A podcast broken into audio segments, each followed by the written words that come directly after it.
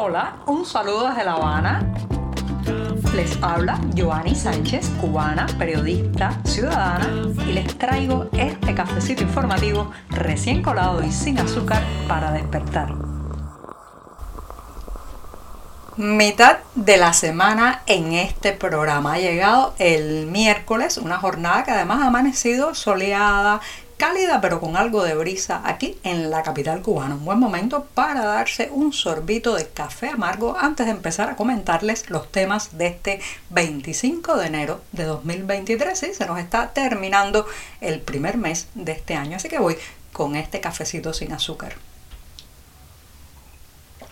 Después de este sorbito les comento que ayer, bueno, pues terminaron los momentos más importantes de la cumbre de la CELAC que estaba teniendo lugar en Buenos Aires, Argentina. Sin sorpresas, la cita que ya saben pertenece a la reunión de mandatarios de una organización que ha ido perdiendo mucho fuelle en los últimos años y que esta cumbre de Buenos Aires intenta rescatar de la inopia, de la falta de resultados y de la poca esperanza que ponemos los ciudadanos de este continente en lo que se cocina o sale de estas cumbres de la CELAC. Bueno, en medio de todo eso, digamos, escepticismo, eh, se terminó el encuentro de gobernantes y se emitió una declaración final que considero penosa. Es realmente penosa tibia y pondría poner muchos otros adjetivos, todos críticos, con el documento de 28 páginas que ha sido el resultado supuestamente de las conversaciones que se han tenido allí, no solamente los presidentes, sino también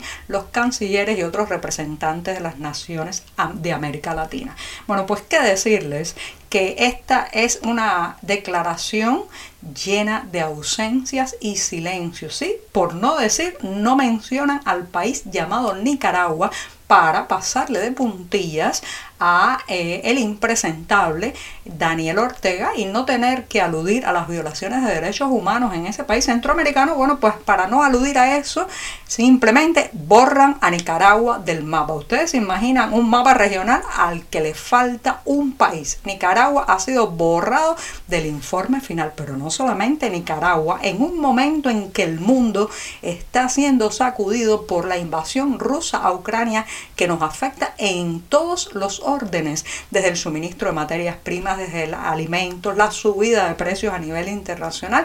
Bueno, pues Ucrania, Rusia, guerra, conflicto, nada de eso se menciona en esta declaración. Pero ¿dónde viven estos gobernantes que ni siquiera aludieron a la mayor preocupación que tenemos ahora mismo? Millones y millones de personas, no solamente en el planeta, sino también en esta región del mundo. Otras ausencias, ninguna crítica a la violación de derechos humanos o la presencia de presos políticos en las cárceles en Cuba, Nicaragua y Venezuela. Es más, la única alusión a Cuba es para criticar el embargo estadounidense. Fíjense que hemiplegia ideológica, hay que decirlo así, hemiplegia ideológica porque critican una cosa pero no se atreven a señalar que este país tiene más de mil presos políticos, que el señor Miguel Díaz Canel, que se sentó allí, entre otros presidentes electos, nunca fue votado en las urnas por los ciudadanos de este país, que aquí no se permite la libertad de prensa,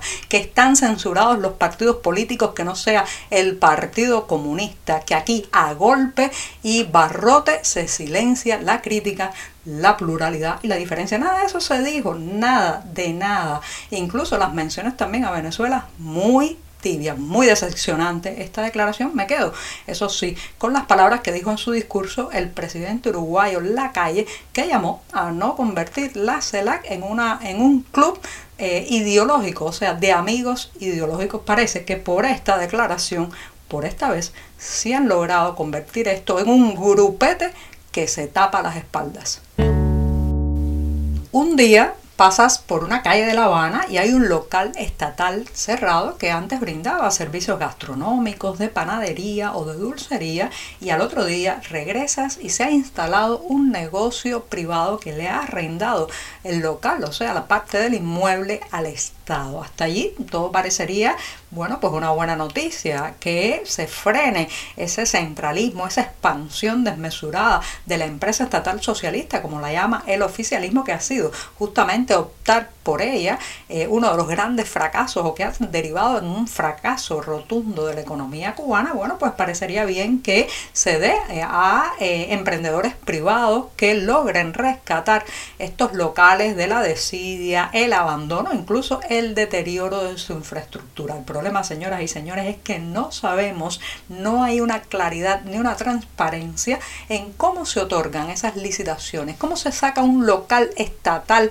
para que puedan diferentes, eh, digamos, empresarios privados, cuentapropistas, para pues poder gestionar dentro de ellos una cafetería, una panadería, algún pequeño negocio particular. Bueno, ese es un, un mecanismo que no goza de transparencia. No importa lo que diga el papel, lo que diga la normativa vigente, lo cierto es que no aparecen publicados o publicadas las listas de cuáles locales estatales han salido a estas convocatorias públicas para que cualquiera en igualdad de condiciones pueda optar por gestionar uno de estos inmuebles. ¿Saben a qué se presta esto? Bueno, ya lo saben, al socialismo, porque aquí más que socialismo, lo que ha habido siempre es socialismo, las ayudas, una mano que lava la otra y las dos lavan la cara, y también pues a otorgar estos espacios, no, no por la capacidad de hacerlos producir, de ofrecer un servicio, de mostrar o vender una mercancía necesaria para los clientes, sino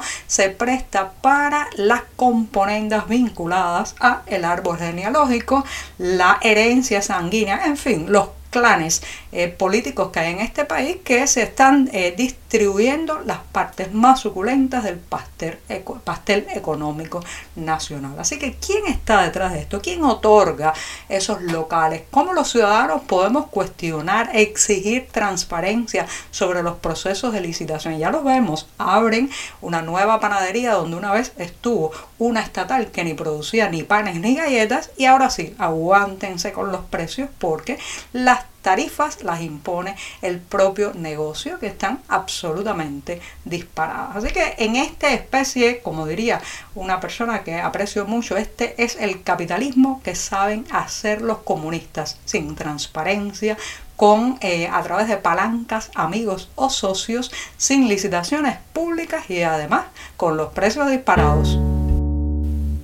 La burbuja estalló. Cierta estabilidad que se había logrado en el suministro eléctrico a lo largo del mes de diciembre, pues ha llegado a su final y están de vuelta los molestos apagones, los cortes eléctricos en algunas zonas del país, incluso eh, pues suman seis horas continuas sin servicio eléctrico. Los reportes que llegan fundamentalmente desde provincias como Santiago de Cuba, Santi Espíritus, Cienfuegos y también parte de Artemisa y Mayabeque dan cuenta de que han vuelto estos apagones porque simplemente, señoras y señores, no hay capacidad de generación eléctrica que permita mantener el servicio todo el tiempo. ¿Qué pasó realmente ese mes de diciembre que se logró hacer una pausa de estos molestos y agobiantes cortes eléctricos que durante todo el año 2022 pusieron en jaque a los hogares cubanos? Bueno, pues se combinaron, por un lado, el voluntarismo oficial para intentar cumplir, aunque fuera a medias,